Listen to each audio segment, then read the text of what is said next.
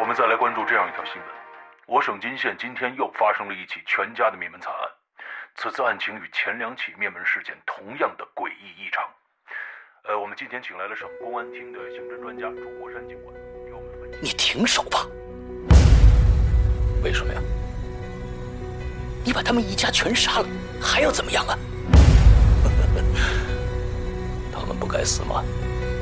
可甘家宁已经死了，现在的复仇还有意义吗？我就是要让当年的化工女王来一次完美的逆袭。精心策划，完美布局，时间与空间的轨迹。中国本格推理新生代先锋人物紫金陈代表力作，《鬼影人间》最受期待年度巨制《高智商犯罪》第二部《化工女王的逆袭》。二零一四年十二月二十四日，圣诞前夜，《鬼影人间》官方淘宝店及苹果 APP 火热上线。你简直就是无药可救了，就为了你的畸形的爱情吗？没错，爱情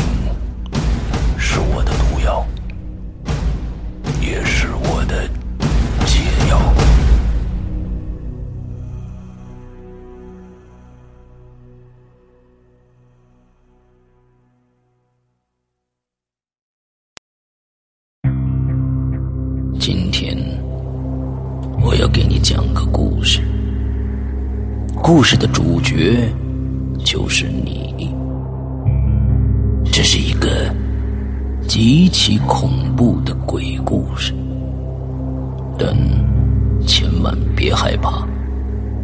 因为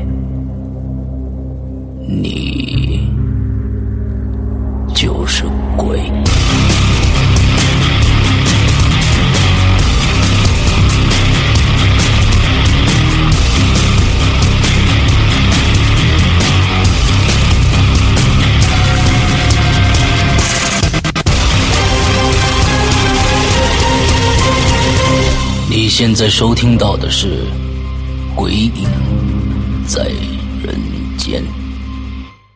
各位听众，大家好，欢迎收听《鬼影在人间》啊！今天呢，我们请到了一个呃女生来做我们的嘉宾啊，她这个名字呢也非常可爱，叫苏炳啊。来，苏炳跟大家打个招呼。啊，大家好，我叫舒炳，我是来自重庆的一位一名小护士。嗯，呃，众所周知的，大家肯定对医院这个地方，然后感到非常非常的有趣，嗯特别是喜欢诡异事件、鬼故事的人，肯定觉得医院有很多很多产生让你满足你的内心刺激感的东西。嗯然后今天就带给大家一些，然后我碰到或者是我听到的一些关于医院的一些故事，带给大家。嗯，那我知道苏炳曾经在天涯上写过一个帖子，对吧？对对，那个帖子名字叫什么？嗯，那帖子题目很长，他的帖子就叫“扒一扒我在医院实习时候，呃，听老师讲过的鬼故事”。哎，听说这个嗯帖子已经就是被曾经被这个天涯置过顶，对吧？对对，上过天涯首页，嗯然后到现在的点击率为三十七万。三十七万，啊我说不定现在听呃咱们节目的人就有有人看过你这个帖子啊，说不定。嗯对对对，嗯，那好吧，呃，既然这个帖子这么火了，我相信你今天带来的故事也一一定会是非常有趣的。然后我觉得呢，我估计你的故事有很多啊，咱们先爆冷这个爆这个猛料啊，从猛料开始爆。那你今天讲的这些故事呢，就是没有什么太多的时间线索啊，就是想起一个讲一个，对吧？好对对，对。那我们你先来一个最猛的料，我们来听听看。嗯，来，嗯，好的，嗯、这个料也是之前我给施阳锅施阳施哎，重庆人施阳沟是是是可以可以可以接受的，施阳沟，嗯，可以。对对，大家就不要嘲笑我的川普哈，嗯。就是给思阳哥报过一个，就是我亲身经历，但是我自己感觉特别恐怖的一个一个料，嗯，就是我实习的时候，我就先大概介绍一下我的实习的情况吧。我实习在一个就是三甲综合型的大医院，然后它是有几个分院，嗯。呃，然后我实习的第二个科室，因为实习要轮转很多科室嘛，就是要嗯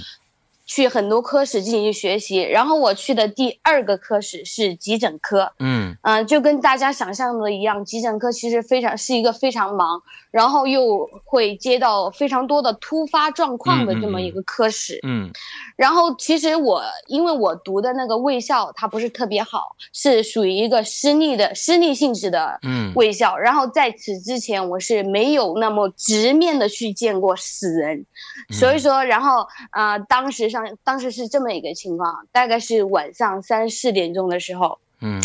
就有一个被电击伤的病人，不是击伤，是直接击击死过去了一个病人嗯送、嗯送到我们医院。可能由于是当时抢救不及时，还有或者就是离我们医院特别远，嗯然后就已经送来的时候就已经已经呼吸心跳停止，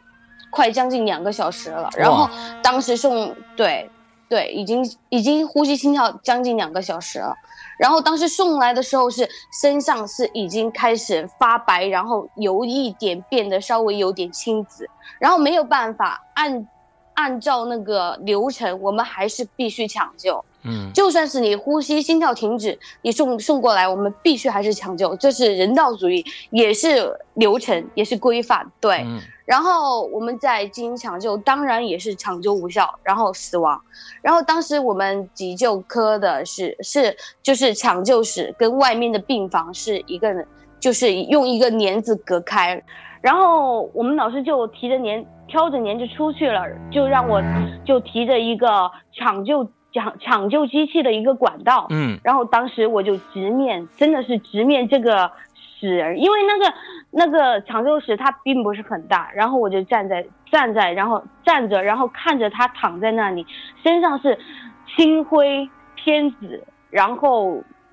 哎，真的，我当时其实我真的挺害怕的，嗯我当时心里就在想，为什么要放我一个人在里面？我，然后还好，就是我们的老师没过多久他就回来了，然后、嗯然后叫我叫我出去，嗯。啊、大概这个事儿过了大概有大半个月左右，嗯，嗯然后有一天，因为我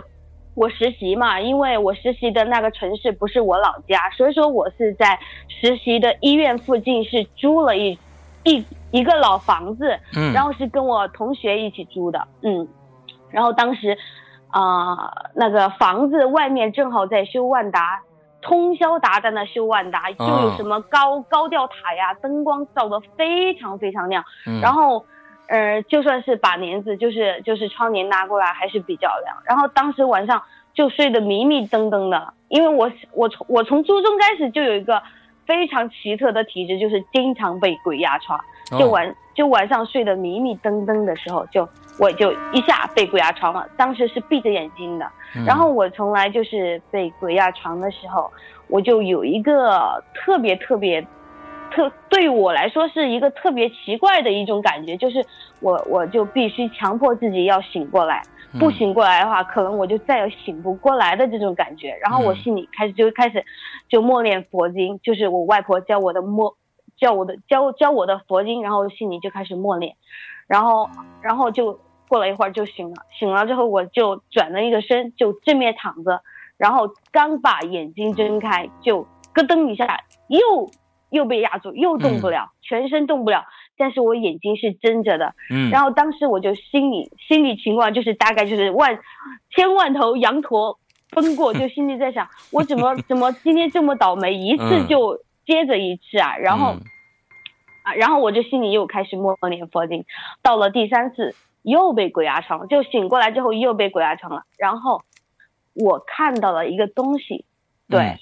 我的头顶上是原来是有一个特别大的吊扇，当时是夏天，嗯嗯嗯。我没有开，因为它一档特一一档不转，二档能把人扇飞出去，所以说我基本上不开。嗯，然后我看到了一个什么东西呢？对，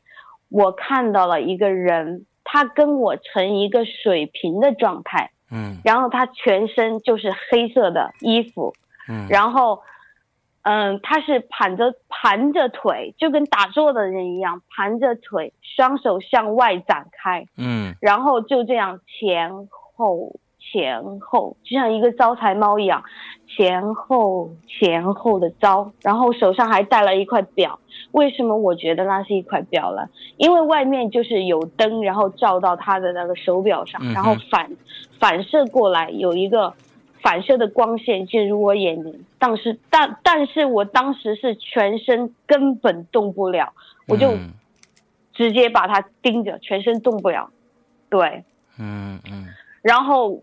当时我觉我我现在已经想不起来我当时的心情，但是我每一次讲这个事情的时候，其实我真的我还是会一身鸡皮疙瘩起来。嗯然后我当我冷醒来之后，我就一个箭步开灯，然后奔去我室友的床上，我说我不睡那里了。然后从此之后，我基本不是同一个屋子，就是另另外一间房。嗯，OK，嗯，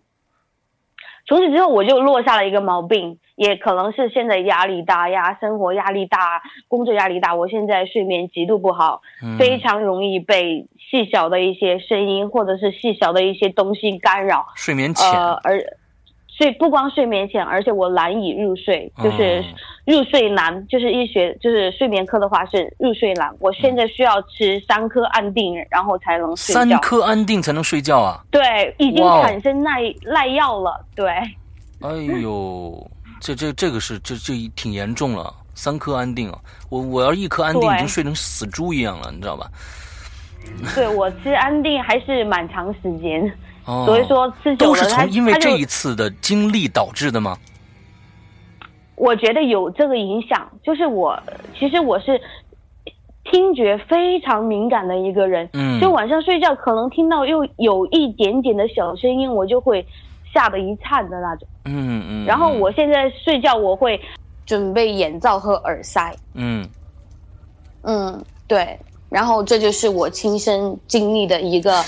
事情。哦哎，我想问问你啊，苏炳，就是说，呃、嗯你你觉得你是一个胆子很大的人吗？我觉得我胆子就是跟一般人一样吧，也不是特别大。但是嗯我，你知道我什么时候喜欢听我们的《诡异人间》吗？嗯嗯、我我下班回家的路上，就我们上夜班，应该都知道护士会上夜班吧？十二、点钟下班，大概我们接完班就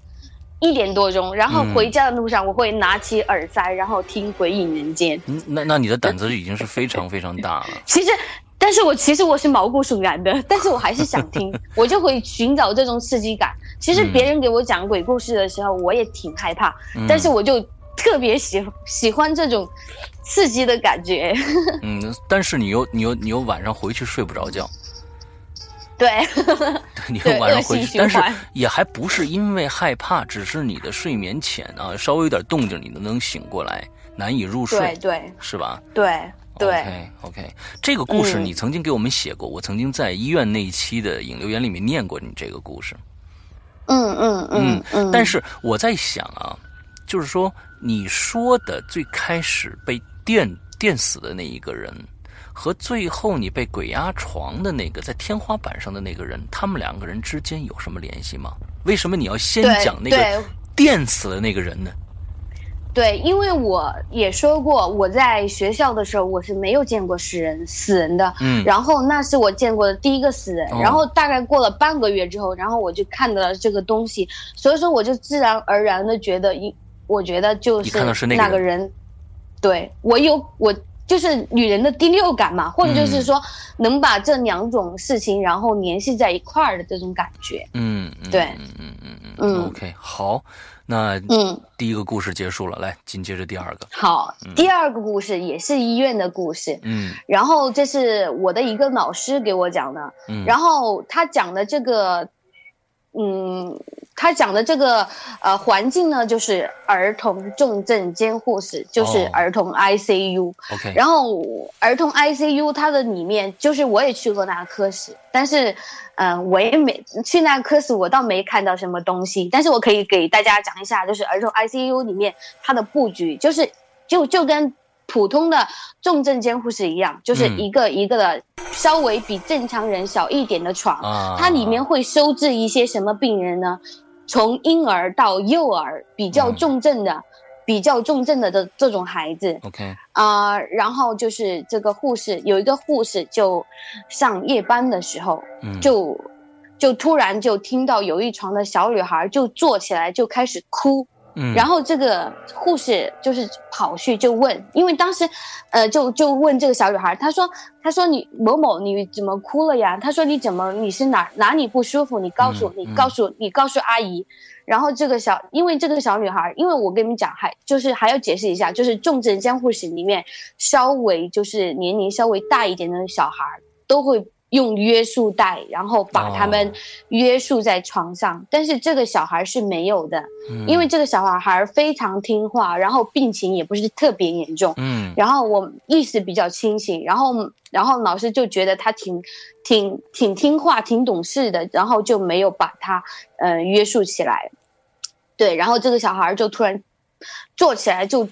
就开始哭，然后老师就问他你怎么了呀？是哪里不舒服？然后这个小孩就指着他斜对面的一个床，就是他斜对面的一个床，指着他斜对面床的下面，就指着说哭，一边哭一边对护士说。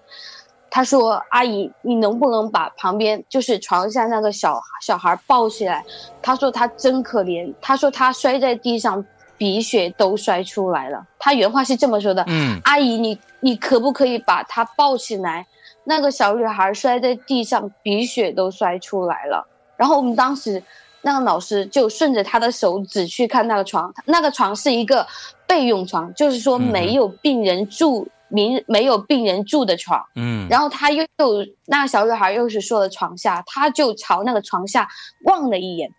什么都没有。然后我们嗯当时老师就鸡皮疙瘩就咯噔一下就起来了，因为他觉得还是挺瘆人的。然后他就打电话给儿科的一名护士，一名一名就是嗯，因为儿科当时是有两个护士，就跟他还关系比较好，就叫他，他说你先过来一下，他说我这里出现一个比较奇怪的事情，你能不能陪陪我？然后那个护士来了之后，就给他讲。就给他讲了，然后一直熬熬熬到天亮之后，就白班的人上来就接班嘛，然后他就、那个当时值夜班的护士就跑去跟护士长说，也是关系蛮好，跟护士长也是关系蛮好，就是说，他说他说七床那小女孩特别奇怪，他说晚上指着床下非说有小孩摔在摔在地上，然后在流鼻血，嗯，然后那个护士长就就当时也也还是宽慰他，他说别想那太多，也也许是小孩梦魇了什么之类的。嗯嗯嗯他说，然后然后另外一个护士就告诉他，他说你不是前几天休假休病假吗？他说那个床就之前有个小孩被车撞，然后脾脏破裂，然后抢救无效，抢救无效死亡。嗯，对就在那个床上对吧？对对，就是那个床上，就是前几天有一个小女孩被摔，然后脾脏破裂，然后死亡。也就是说，那个当时那个晚上醒来，那个小女孩看着对面那个床上，那个床是空的，但是她说对床下面有一个小女孩，对吗对对对，然后嗯嗯嗯，？OK，我嗯那我那我觉得这个，呃，当天晚上也没发生其他的事情了。没有了没有了，他就他就比较还是他比较害怕，就叫了儿科的一个护士来陪他，嗯嗯嗯然后嗯也没发生其他事情。嗯嗯但是但是早上就从从其他同事口中知道，那个床就前两天死过一个脾脏破裂的小孩，然后一联想起来还是挺恐怖的。因为其实很多鬼故事它并不是亲身经历，其实嗯都就是从这种联想起来，对还是挺恐怖的。对对对。对医院确实是一个阴邪之地。哎，你你一一般这个讲到医院的恐怖故事，都会有什么啊、太平间呐、或者什嗯，么实验室啊，什么之类的。你你你你你的这些故事里面有没有太平间的故事呢？没有，因为 它其实太平间并不可怕，对吧？其实其实我给你说，医院的太平间的话，医生和护士，嗯。他们也不会去。其实我们医院也有，但是有一次就是我跟我同事就说我们去下面玩一下，然后同事说不不不不不，我说去吧去吧，我说大不了就走到那个口我们就回去。然后刚刚我跟我朋友走到那个楼梯还没下到一半的时候，真的能感受到全身。就有阴风拂过，全身鸡皮疙瘩，不行，真的完全不行。也不是说那里面非得有什么可怕的东西出来，而是你光去联想它，然后光想到那是个停尸间，然后就会觉得很恐怖。对，心理作用已经把已经把这个氛围营造崩溃。对对对对，特别是我这种比较比较喜欢。比较又比较害怕，然后又比较喜欢这些东西的人，嗯，对，是非常矛盾的一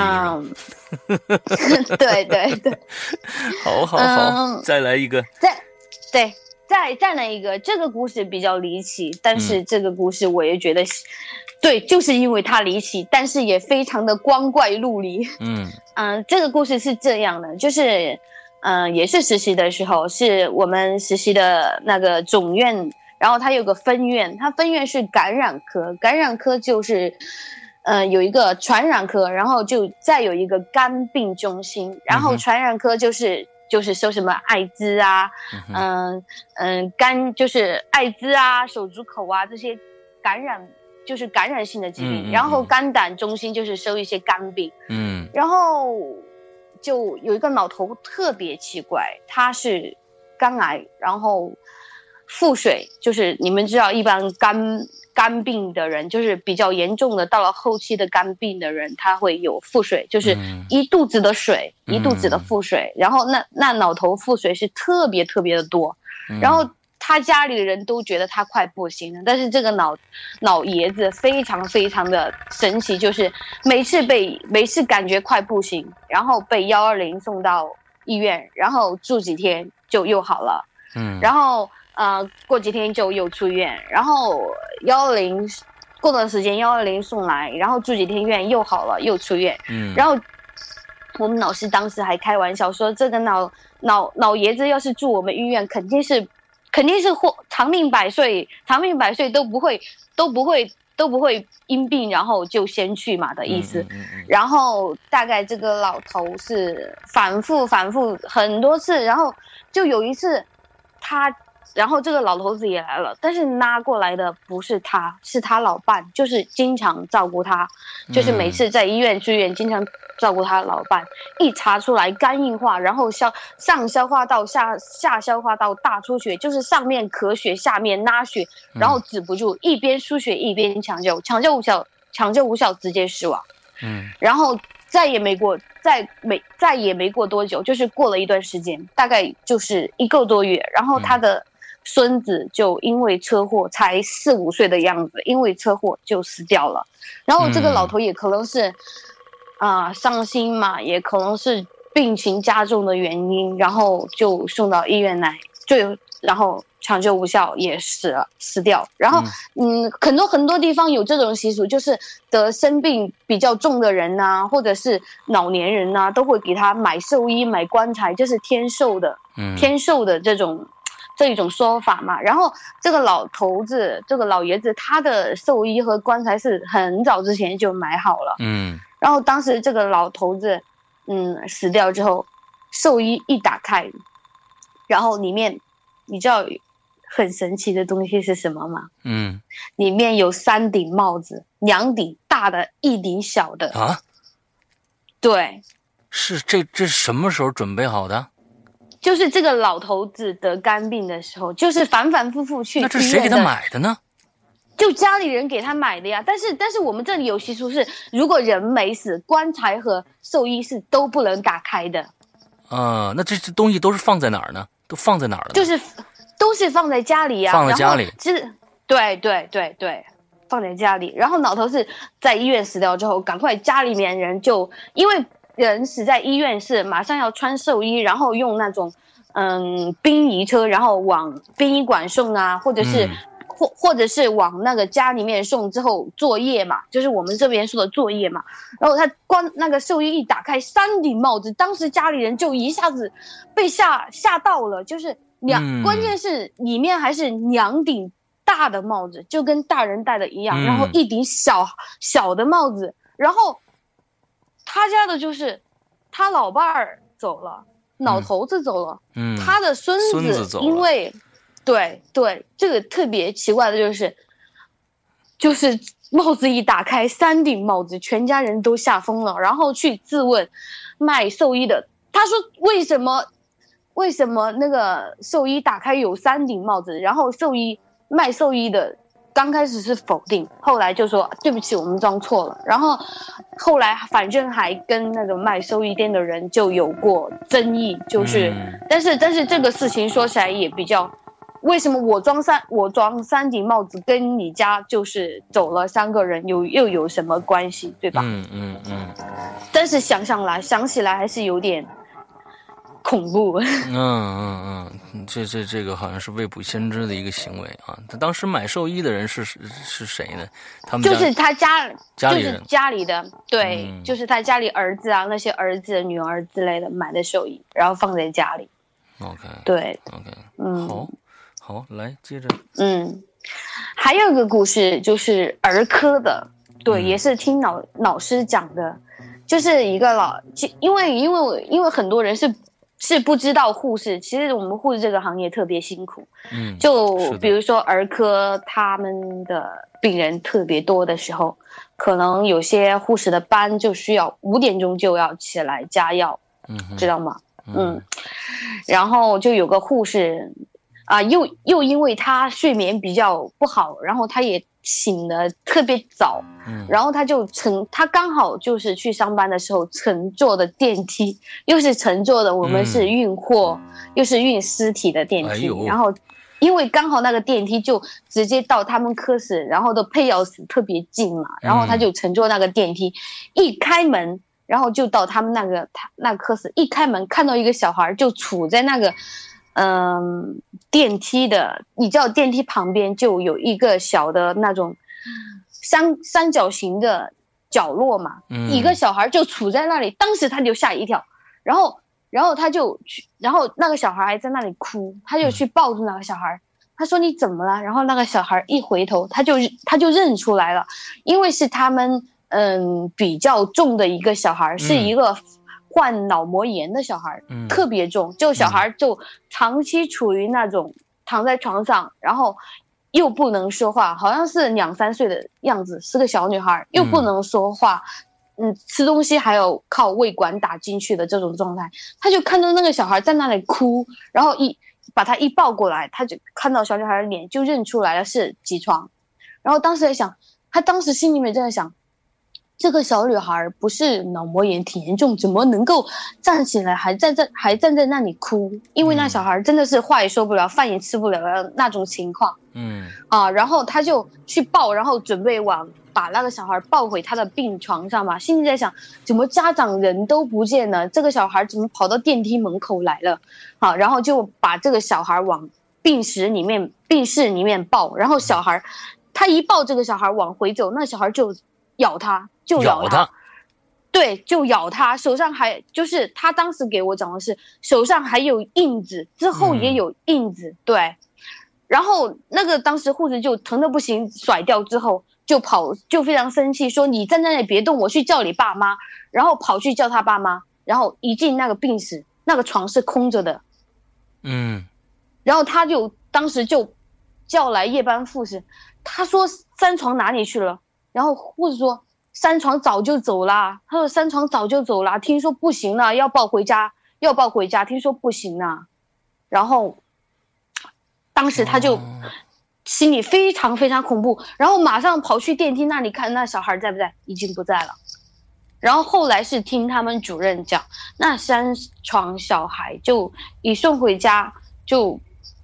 就不行了，就已经死掉了。哦，那那那这是什么时候吧？就是当天的早一些时间呢，还是更早一些时间？好几几天前的事儿了。嗯，应该就是这个头一天的事情，哦就是对，就是头一天的事情，因为他当时是五点多钟，因为早，因为因为一般的医院出院都是早上，也不会说是紧急出院什么的，一般都是早上办理出院，因为还有很多手续呀，所以说一般都是早上出院。他是头一天出院，然后啊，他就早上五点钟来加药，然后都就看到这一幕。天哪，那然后他当时，他当时还给他，他当时就后台给护士长讲，他说真的有看到那个小女孩，他绝对没有认错，因为比较重一点的小孩，我们投入的。关心啊，照顾都会多一点。然后其实小孩也挺恐怖的，就是挺可怜的，不是恐怖的，挺可怜的。嗯，他就给他护士看，他说：“你看这是不是牙印？是不是小孩的牙印？”然后他们护士当护士长当时也吓了一跳，真的有有在手上看到一圈，就是像小孩子咬的一圈牙印。嗯嗯嗯嗯，那但是我觉得就是说，在这个我在想，这小女孩为什么要回医院里来？啊，这个是一个，他他在这医院里面还有什么？我我就忽然又想到了，是不是要找找这个呃护士啊，帮他做一些什么事情啊？只不过这个护士太害怕了，就把他放在了一旁。嗯，我是这么想的啊。他为什么要回回医院里来？是难道是因为在医院里住的时间太长了，对医院有感情吗？我我不晓得啊。嗯，不知道，因为可能有些小孩他是太小了，可能。他人走掉，然后他的灵魂也许还在这个地方，他可能迷路了之类的。但是想起来还是真的挺可怕的。对，但是说 就是说这个以后啊，你像我们一些鬼故事里面说的啊，就是啊，一个人看到了一个灵魂，完了之后就陆陆续续有很多人都看到了。之后除了他以外，没有其他人再看过这个小女孩了，对吧？也有可能啊，我觉得这个倒挺恐怖的。就是说，其他人，其他的恐怖，呃，其他的这个护士有没有再看到这个小女孩过？没有，没有，没有。当时因为当时他来的比较早，而且那个地方那个电梯也比较偏僻，他就看到那个小女孩处在那个电梯的角落，而且当班的夜班护士是。嗯，他们是要去巡视，但是当时那个护士是没有在那个地方，嗯，就他一个人看到，OK，所以说也有可能就他一个人能看到，然后其他人是不能看到的。但是我在想，是为什么？你说这种灵，就假如说他是一个灵体，为什么能对他造成真实的伤害？就比如说那个牙印，牙印儿，嗯，对对。这这这就这就无法考证了，无从考证了。嗯嗯，好，来接着再来一个。嗯，还有一个也是医院上夜班的时候，嗯，就是可能很多那种外外面的科室，就是说，比如说病房在外面，就不等同于什么 ICU 一样的。嗯，应该，嗯，有亲人就是去医院，在医院看病，或者是。人都有生老病死嘛，或者是嗯，你有生病的时候，都应该知道有呼叫铃，对吧？对，对。然后这个故事就是跟呼叫铃有关。当时也是一个老师，他是在上夜班的时候，就打个盹儿吧。大家要体谅一下，护士也是人，就是打盹儿了，就是打盹儿的时候，他当时当时是夏天，特别热，还开着还开着电风扇呢，他就突然觉得那种寒呐。那种冷，他就跟我讲，那种冷并不是电风扇或者是空调带来的那种冷的感觉，嗯，就感觉你被人摸了一下，然后就是轻轻的从身上这样扫过去那种那种寒寒的感觉，他当时就鸡皮疙瘩一哆嗦，然后就紧接着就听到铃铃声响了，就是我记不得是大概多少床，就比如说是七床吧，然后他就。听到铃声，因为我们是，嗯，当时他那个科室是肿瘤科，嗯，所以说危重病人比较多，嗯，啊，然后我们护士值夜班肯定是知道，比如说哪个床在输水，哪个床输在输水，我们要去观察，要去留意，看他液体有没有输完，或者发现有没有液液体液体渗漏啊，或者是输液反应啊等等。然后当时按的那个您的气床是没有输液的，他就怕可能是。可能是嗯，病人有什么突发的状况，就马上赶过去。当时一赶过去，那个人是直接是昏迷掉了，是没有，是是没有意识。他去摸了颈动脉，发现颈动脉的搏动都比较比。较微弱，呼吸也比较慢了，呼呼吸呼吸心率就比较慢了，然后马上喊医生过来抢救，但是没有抢救过来就直接死掉。那这这铃是谁按的呢？不知道，对，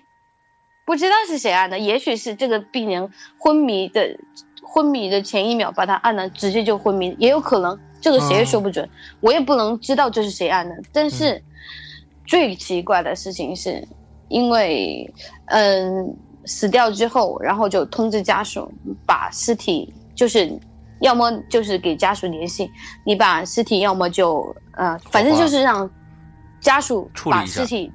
领走嘛，嗯就是不能在医院嗯啊。然后家属说：“哎，我大概有，我大概呃可能过一会儿来，因为可能稍微隔得比较远。”然后家属来临走，临走死掉死死去的病人之后，然后护士就把紫外线灯打开，然后锁门，因为因为紫外线灯是消毒的，消毒的应该大家都对。但是它会对眼睛造成伤害，嗯嗯就长时间盯着紫外线灯，眼眼睛会肿，然后会很疼。嗯然后护士的话，他他就反反锁反锁了，进行反锁，怕就是怕有人进去，然后伤掉伤害眼睛嘛。嗯然后当时就还是快要天亮了，他就开始配药，然后配药的时候就听到铃，就又叫了，然后他一看起床，心里咯噔一下，嗯，起起床不是刚不是刚，被领走吗？嗯，对，而且他也记得有反锁，嗯。有有有反锁，嗯哼，他就当时当时他他他可能还是比较比较理智一点、比较胆大一点的护士。他说嗯。想心心里在想，是不是自己忘记反锁，然后有人进去捣乱按铃之类的？嗯因为肿瘤科很多都是老老病人啊，或者是很多都是那种老年人起来的比较早。嗯对，老人起来都都比较早，然后他就过去看了一下，发，但是他没有打开门，然后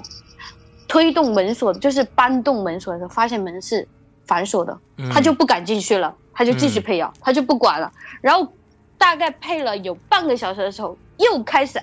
听到铃声叫，一看又是那个床，他嗯当时就不行了，当时就吓吓懵了，赶紧打电话给那个种子班，他说你们快来看一下是不是，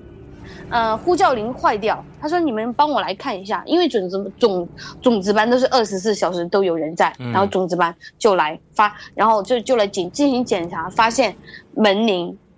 就是呼叫铃是没有坏掉的，嗯，然后护士早上大交班的时候就有整理床铺嘛，有嗯整理床铺，然后把那个床铺床褥一掀开，里面发现了五百多块钱。五百多块钱，对，哎，这是谁谁的钱呢？是那个病病人的钱吗？对对，是那个病人的钱，后来就还还交给病人家属。OK，这这是哦，他就嗯知道这个地方还有他五百块钱呢，就提醒你们去收拾床，收拾床就能发现这五百块钱，就能把钱还给他。对对，应该我猜他是这个意思。嗯，这这这这这个挺有意思，这个挺有意思啊！这这想了好几次，关键是我在想，因为前一段时间我也在引留言还是在啊引留言里面说过，我就说这种电器这种东西啊，那可能坏的可能性其实有时候还挺大的。像我们我对我家里面这个空调，只要一开空调，我、嗯我家电视就亮了，所以对啊，我一开空调，我们家电视就亮，嗯，之后就嗯，不知道为什么是他们是是一个什么样的一个构造，有很多人之后给我解释说，可能是电源的问题，那个电压呢导致呃整个它可能一开空调有一个呃电压的急、嗯急剧的一个变化，就导致电视有可能叭就就亮了啊，那是怎样的？但是夕阳哥，嗯你听过十四十四年猎狗人的话？十四年嗯猎狗人里面有讲，就是鬼的磁场会改变电压。对，但是我嗯，这个是一个百嗯，这个我觉得跟鬼还不太一样，它肯定不是鬼的问题，因为你只要在这个用呃空调的遥控器，你随便按一个什么键，比如我调一下温度，嗯，那电视都会亮。天我觉得你那，你那个真的有点，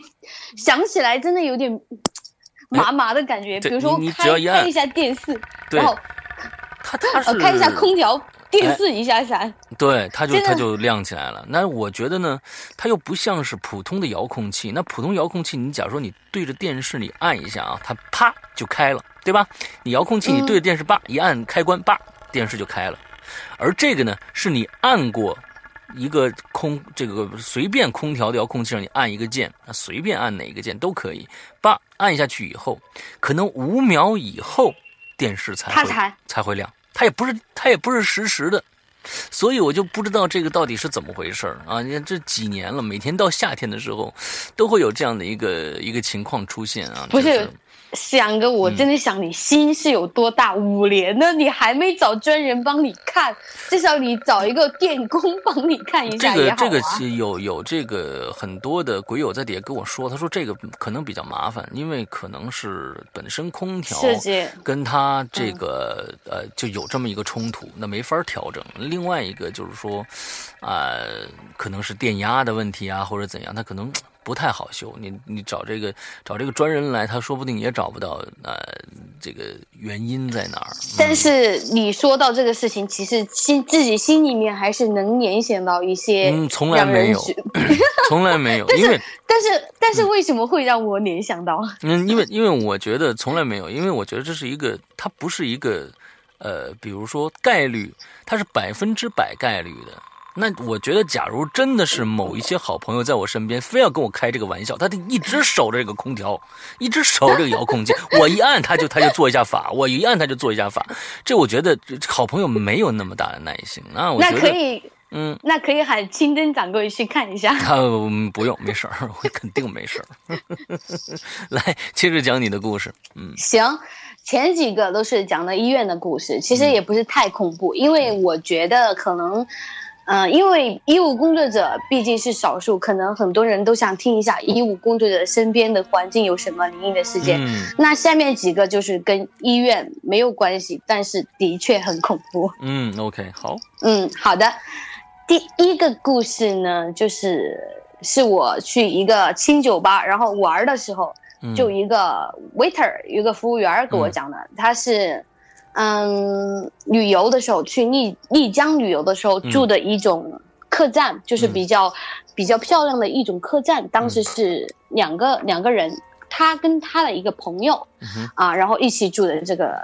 嗯旅旅社吧，应该叫旅馆吧。嗯，然后当时是两个床，然后靠里里面那个床。正好他那个床的旁边就有一个很大的全身的一个镜子，然后当时他就觉得啊，怎么那个床旁边怎么能有一个镜子？这个感觉还是有点瘆人啊。比如说你睡觉的时候突然一睁眼就看到自己，这个的确有点恐怖，对吧？然后就是。他朋友就争着说不行，我要住外边外面那个床，我不住里面那个床。然后他朋友，然后我这个服务员没办法，他就住了里面那个床。半夜时候就突然就是一突然一下就有点醒过来，然后拿手机一看三点多钟，然后就开始有开始在玩微信。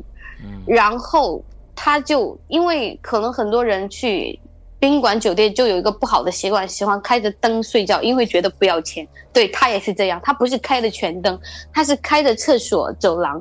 那个灯，然后他就从那个镜子里面就看到一个东西，但是他看到的不是个人，就是他床的斜对面有一个皮沙发，然后皮沙发上面就搭着搭着耷拉着一条毛毯，就横着搭在那个。皮椅子上，然后你知道他看到什么吗？嗯，他看到那个皮椅皮椅有一个向下凹陷的幅度，跟一个人跟一个人对，跟一个人坐下去的幅度一模一样。嗯，但是他们住进来的时候，那个皮沙发是没有凹陷的那个东西，而且。一个皮沙发，你用一个正常人的思维去想，一个皮沙发，一条很轻的毛毯搭在上面，是不可能造成有凹陷的，嗯，而且比较大的凹陷的这种状态。但是他当时就是看到，就像有一个人的屁股坐在上面的一个样子。OK，他当时已经被吓得完全不能动，然后他朋友就是去丽江嘛，也有喝酒去酒吧艳遇之类的，然后就喝的还是比较多，他也没有把他朋友叫醒，然后一直玩手机玩到天亮，然后早上一醒来说我们走，我们把东西收拾好走出去，我再跟你说事情。他朋友朋友当时就觉得很奇怪，你这个人怎么就这么莫名其妙？然后东西收拾好之后，他他走的时候还下意识的往回回头看了一一眼那个皮沙发，那个皮沙发已经恢复了形，对，恢复了形状。嗯嗯嗯嗯，那之后还发生什么事儿吗？这俩人没有了，没有了。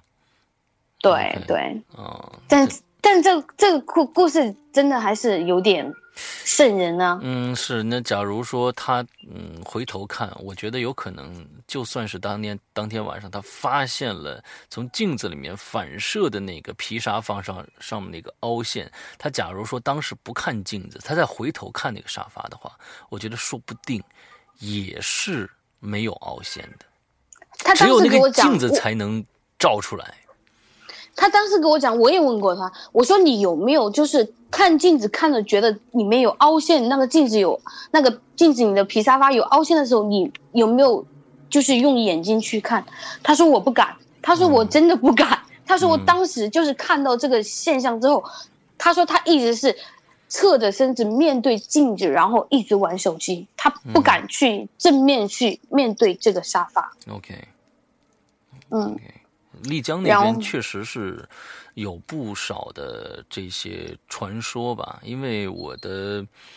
呃好朋友，我的大学的大学的同学在丽江的这个束河那边做了三年的客栈，他是老板啊，包了一个地方，然后装修起来，在他那个客栈里面，最开始的时候就发生过一些嗯不太好的事情，那比如说嗯就是呃。他们每天，嗯呃，这个总台啊，总台这个服务台里边呢，你大家都知道，可能住过这种呃民宿的话啊，就是嗯，都知道他们其实没有什么总台，只是有一个小角落啊，就进来跟家一样啊，进来呃，老板说啊，订好了啊，在哪儿怎么样，慢慢给带你去去他的房间里怎样？他那个他其实也弄了一个小总台，然后旁边有个电视，完了之后，呃，有一个。高高的柜子啊，里边啊，背面是一些饮料啊什么的，还坐在里面。他发现，在最开始的几天，呃，那么半个月的时间，他总发现背面那那面墙上啊，嗯，饮料的位置会变。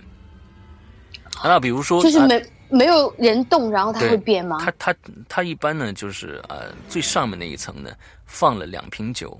第二层呢，放的一些冰红茶啊、绿茶什么之类的这样的东西。最底下那一层呢，放着这个呃矿泉水。他每天回去睡觉，他回他房间睡觉，再回来，第二天早上总会发现有冰红茶和底下的矿泉水会交换位置，连着差不多半个月，是这个样子的。每天那那会不会有就是有顾客，然后就是谁那么无聊啊？就说，假如说啊，是有一个固定的人的话，那其实他在那里边只有四，我想想，一共一二三四个人是固定在这儿生活的。一般在那个束河古镇，一般都住上呃这个呃一个星期最多也就都走了。只有四个人，三个服务员，一个这个厨师和他这四个人。那三那三个人说绝绝对对不是他们碰的。之后呢，我这个朋友就。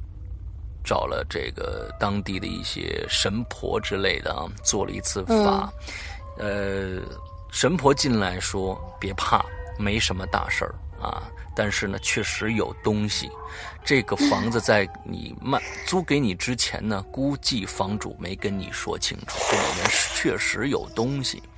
但是你千万别害怕，你千万别害怕，没事儿。呃，做安慰安慰，安抚安抚就好了。”之后再也没出现过这个问题，所以其实，呃，这个矿泉水和和冰红茶调换位置这件事情呢，虽然不是什么大事，但是每天都发生，确实是你要想起来有点还是挺诡异的，瘆人。对对对，OK，其实，嗯嗯嗯，好，下一个故事也算是我亲身经历的，但是我没有看见。嗯嗯，我讲一下我大学，我大学是在重庆九龙坡，然后依山傍水吧，算是一个。然后他的学校后面是非常大的一座山，嗯然后山上就是，嗯，就有农民自己种什么橘子、橙子，嗯嗯之类的水果。然后当时是说起来挺不好意思的，当时我有网恋，然后认识了一个广东的男孩，然后他来重庆，哦重庆来看我。然后当时我学校里面有大概是呃一个、两个、三个、四个，就四个、四个、四个女孩就玩的比较好。然后我们因为当时我们学校就是有中专，然后也有大专，然后学校查的查比较严格，就是教育管理比较严格，晚上是要查寝室的，嗯就是查寝。然后当时我们就预谋，就是晚上出去 KTV 玩呐、或者是去去嗨一下嘛，然后就准备探路，就准备晚上查完寝之后，悄悄从寝室溜出去，然后去外面玩。嗯然后当时是七八点钟的时候，天已经蒙蒙黑了，嗯但是也能看见路，但是但是已经黑，还是黑的有有有有有点多了。嗯，然后当时，嗯，走的那条小路比较窄，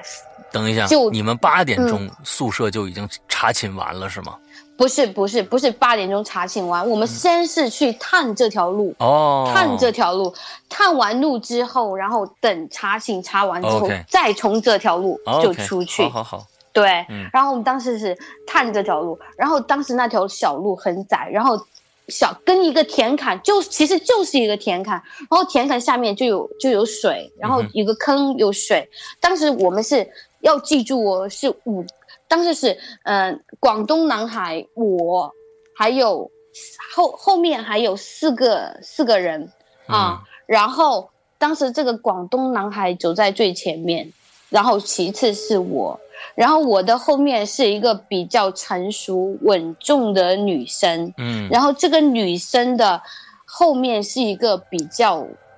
比较豪放，然后又比较喜欢叽叽喳喳的一个女孩，嗯然后这个女孩，这个女孩的后面就是一个比较胆小。比较胆小，然后又比较听话的一个女孩，嗯。然后在后面就是一个男生，然后这个、啊，然后当时这个布局就是这样，可以想象一下。嗯，然后我们就走走走走到，然后真的当时是没有路了，嗯。然后最然后那个胆小的女孩就对这个比较稳重的大大姐姐，嗯。就是我就是我说的第三个人，就说了一句话，她说：“霞姐，我们回去吧，没有路了。”她说：“天黑了又容易摔跤，我们回去吧。”嗯。然后，然后走在第三个这个比较稳重的女孩就说：“行，我们回去吧。”然后我们就开始往回走，嗯，然后走出这个走出这个田坎之后，然后，然后这个胆小的女孩就问了那个走在第三个那个比较稳重的女孩说：“她说，霞姐，你是不是有看到什么东西？”然后我们。然后，然后霞姐说是啊，然后我们就开始，因为你们肯定知道那种恐怖会传染人，嗯然后我们听到这些东西，听到这些话，完全都没有再听下去，就直接跑跑跑跑跑，就疯了一样的跑，因为当时真的是被吓到，嗯然后直接跑跑到学校有灯，然后门卫的地方，然后我就站起站站在那里，就说不要跑了，快说到底看到什么？当时真的还是挺生气的，因为被吓到了嘛。嗯然后，然后这个比较稳重的霞姐就说：“她说我，她她说反正我看到的是，隔着我们大概有七米八米远的地方，就不是当时那个田坎旁边就是很多树吗？嗯就是那种比较稍，但是也不是很高的树，就是那种一般的，嗯、陈树，嗯他说那个陈树的枝丫上面挂了一个人，一个穿白衣服的人，然后挂在枝丫上面，双手就向外展着，然后是抬着头盯着我们，然后脸上还带着挂着笑，就这样就挂在枝头上，双手展开，然后望着我们笑。然后那个胆子很小的女孩说：“对我也看到的是一样的，但是我们其他几个人都没看到，都没看到都没看到。哦。OK，那你们你你们啊，你们走这条路白天你们从来没有走过吗？没有走过。哦，你们你们是想从嗯后面，就是那个山路对，相山路上走过去是吗？也不是山路，就相当于是学校有一个，嗯，有有一有一有一个墙，然后塌了之后，它这然后会有一个小支路，然后这样走出去。但是一般的人都不会去走那条路，因为那个塌了的墙下面是有水沟的，还是一个比较大的水沟。然后我们是跳过这个水沟，然后去走的这个这个类似于田坎的这个小路，哦，我然后看到的东西。唱一个卡拉 OK 多不容易啊！嗯，当时这个讲之后，晚上肯定都不敢出去，然后完全是两个人睡一床，两个人睡一床。嗯嗯嗯，好吧，呃，我觉得这个你你们当时是这是在市区的学校吗？郊不是市区，是郊区，是一个重庆市九龙坡上的一个镇上面。哦，然后去去市区还要坐，起码坐公交车都得坐四十分钟左右的车程。OK。在在在山野里边，这种事情可能就比较多了。那天我们呃是上上期吧，我们白学博那一期就是讲的陕北的恐怖故事。哦，那村子里面的恐怖的事儿真是挺多的啊、真是挺多的。对，OK，、嗯还有什么料吗？还有就是，也是我一个朋友给我讲的，当时是在吃烧烤，然后就莫名其奇妙的聊到这个话题上。当时他们大学就是男生寝室一栋，女生寝室一栋，然后他的男生寝室是在二楼，嗯。然后一般的男生寝室都是有阳台，有、嗯有洗漱台，就是洗衣服的那个台子，嗯。对，然后洗洗漱台，然后旁边就是厕所。然后当时是晚自习下课之后，然后他就在那里洗袜子，洗着洗着他就往下看了一眼，然后他那个学校的呃男生寝室下下面就是一个比较大的一块空地，然后上面就就有一些杂草，还是蛮深，大概齐膝盖那么高。嗯然后他就看到一个女孩，一个穿红色衣服的女孩嗯蹲在那里，然后他当时就在想，因为他盯了她一阵子，然后他心里想，蹲这么久，难道在那里方便吗？然后他当时就在那里想，然后刚好他们室友就回来，然后拿着撑衣杆，然后撑嗯收衣服嘛，然后把衣服收下来，然后他我朋友就拍了一下他室友说，哦你看下面有个女孩在那方便，然后他那他那个室友就他说啊，然后就把头一伸出去，然后不小心就衣服就掉下去，顺着晾衣架就跟着一下掉下去，嗯。然后他当时，然后他他的室友就跑下去捡捡衣服嘛，然后我朋友告诉我他看到的是什么，那个他室友走下去之后，然后当时就他看到的就是他这个朋友。就是他的室友，然后走到、走到那个草丛边，就东张西望的找东西，然后找到之后把衣服，就是把他掉下去的衣服一把抓起来之后，就对他就对我朋友喊吼了一句，他说：“刚刚那个女孩是走了吗？”嗯，但是我朋友看到的是什么？嗯那个女孩就在他前面，而且当时那个女孩是面对着寝室这栋楼，这这栋楼就相当于面是朝我朋友的，嗯背是对着这个下面捡衣服的男孩。嗯然后他当时心里咯噔一下，心里想，这当当然有也有一点毛骨悚然，但是嗯他心里又会在想，是不是这小子在逗我玩儿，就是说嗯吓我怎么的？然后他刚心里这么一想，他不朋他那个室友不是叫了一声，他说那女孩不是走了吗？刚说完这句话，这个女孩的头就成一百八十度，就从就先是面对着这栋楼，后面是转了一个圈，然后身体没有动，就转了一个圈，这也挺恐怖望的。着那个望着那个男的，然后然后他他室友，他看到他室友是若无其事拿着拿着那个他的衣服就嗯。走回、走回寝室，然后他当时他我朋友特别特别无语，一把把他朋友抓，一把把他室友抓进来说：“你真的在下面没看到那个穿红色衣服的女的吗？”他说我在上面有看到，但是我下去就没没有看到了，语气非常平淡，嗯。真的他是在上面看到了，但但是在下面没看到，是吧？对对对，哦但但是我朋友在上面看得一清二楚，先是那个女孩背对着这个男的，这个他的室友，他室友就说了一句：“那女的是走了吗？”然后说完这句话之后，那女的就头呈一百八十度绕了一圈，就就相当于先是面对着这栋楼，然后头就转了一圈，面对在面对这个说话的他的室友。嗯嗯嗯，这跟我们上个星期啊，其实，嗯呃我们录这期的时候，呃，我说的这个故事还没有放呢，嗯，呃，上上个星期的那一期是一样的，他们也跟你这件事情发生了一个相似的事情，他们不过他们是在部队发生的，也是远远的看着那边有一个在操练的那个队伍旁边有一个穿白色衣服的男的站在他们旁边，之后呢，他就让一个兵去到那个地方去找这个男的，但是这个男那个兵走到那个男的跟前了，跟那个男的并排站在一起，还说没看着。也就是说，可能有一些事情就是，呃，我觉得是怎样的呢？就是说，嗯他必须站在一个特殊的位置上，才会看到某些东西。我觉得就像那什么一样，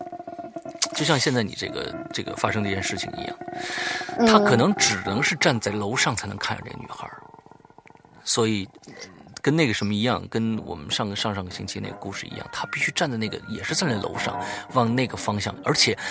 当时他说的是，在这个屋子能看见，在旁边那个屋子就看不到，所以嗯可能是一些光线的折射，或者是一个玻璃，或者是怎样的一些东西能折射一些，呃。异常波长的一些东西，让让反射到人眼里面，对人眼才能看得到。，用用科学解释，也只能这样解释了。对对对，但是，但是我觉得特别奇怪的就是，他说话之后就转了个头，完全是嗯非人类型的转头，是的是的下身不动，上身转了个圈儿，然后把他对对对，盯着这是。确实挺这个。这个我我觉得只有鬼，只有只有某些 我们嗯看不到的东西才能存在。嗯嗯嗯，哎哎，今天苏炳给我们讲了呃一个小时了，我相信可能后面嗯还有很多的好听的故事啊，我们嗯放在以后吧，我们放在以后，机会还有很多。呃，也希望呢，大家可能可以去天涯上啊关注一下苏炳的这个帖子，再把这帖子的名字说一遍，因为太长了。嗯，啊，这个帖子的全名叫“八一八”，我在实习。哎，我我自己 我自己都记不得。扒一扒，我在实习时候听到老师讲的鬼故事，其实不关注也没问题，因为我已经弃贴了。然后我、哦其实我觉得大家还是更多的关注鬼影人间才是王道。哦 好，谢谢谢谢。当上一次你更新这个帖子是什么时候了？最后一次其次。实，嗯，在我工作期间，就是也有我同事给我讲的鬼故事，我更新上去，但是可能别人见我弃贴太久，就还是哦回复比较少了。就是以前的确回复比较多。嗯嗯，OK OK，好，那行，那我们今天非常感谢苏炳给我们讲了这么多啊，呃，呃期望我们看看有没有下一次啊，我们下一次呃有有这个苏炳讲故事第二集啊，来讲讲他更多的一些 啊奇怪的光怪陆离的一些经历和他朋友的一些经历，好吧？好，谢谢夕阳哥。好，的那今天的这嗯期节目到这儿结束了，祝大家这一周快乐开心，拜拜。嗯，拜拜。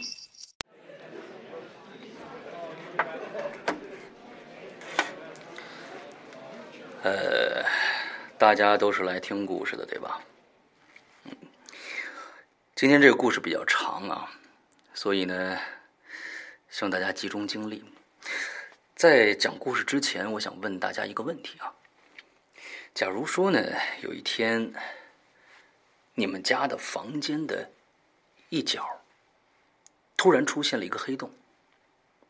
从里边啊钻出来一只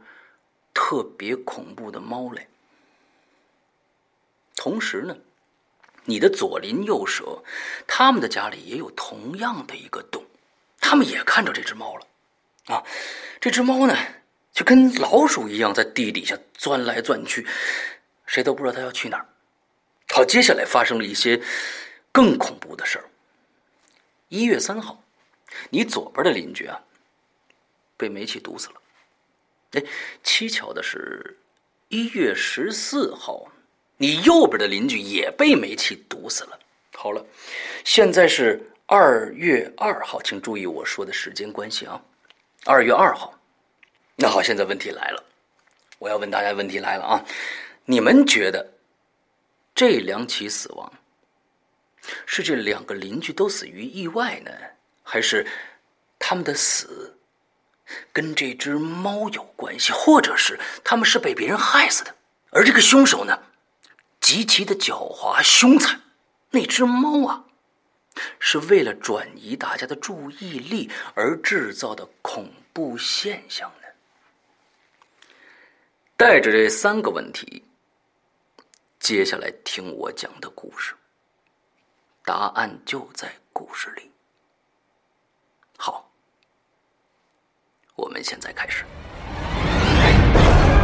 《鬼影人间》长篇剧场之《救命猫》，作者